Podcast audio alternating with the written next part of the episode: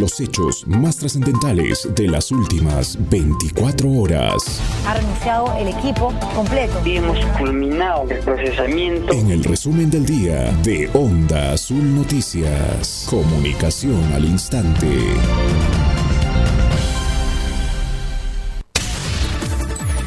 En Carabaya, delincuentes armados asaltaron dos buses interprovinciales con más de 90 pasajeros. En Juliaca, estudiantes de la Universidad Andina Néstor Cáceres Velázquez, con una medida de protesta, exigieron nueva oportunidad para su licenciamiento. Hoy habilitaron el tránsito vehicular en la carretera nacional Sandia, en el tramo Puente y Paro, San José del distrito de Sandia. En Puno, más de 30 denuncias interpusieron la Federación Nacional de Construcción Civil por vulneración de los derechos laborales. Denunciarán al decano saliente del Colegio de Abogados en Puno por presuntos actos irregulares.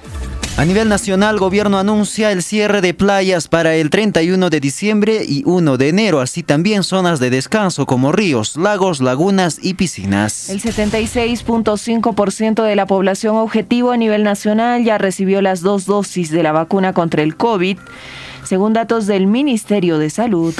Internacionales, Argentina reduce días de aislamiento al confirmar tercera ola de la COVID-19. La vacuna Abdala contra la COVID-19 procedente de una biofarmacéutica en Cuba comenzará a aplicarse en México.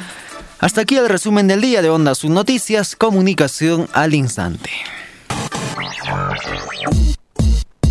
Onda Azul. Onda Azul.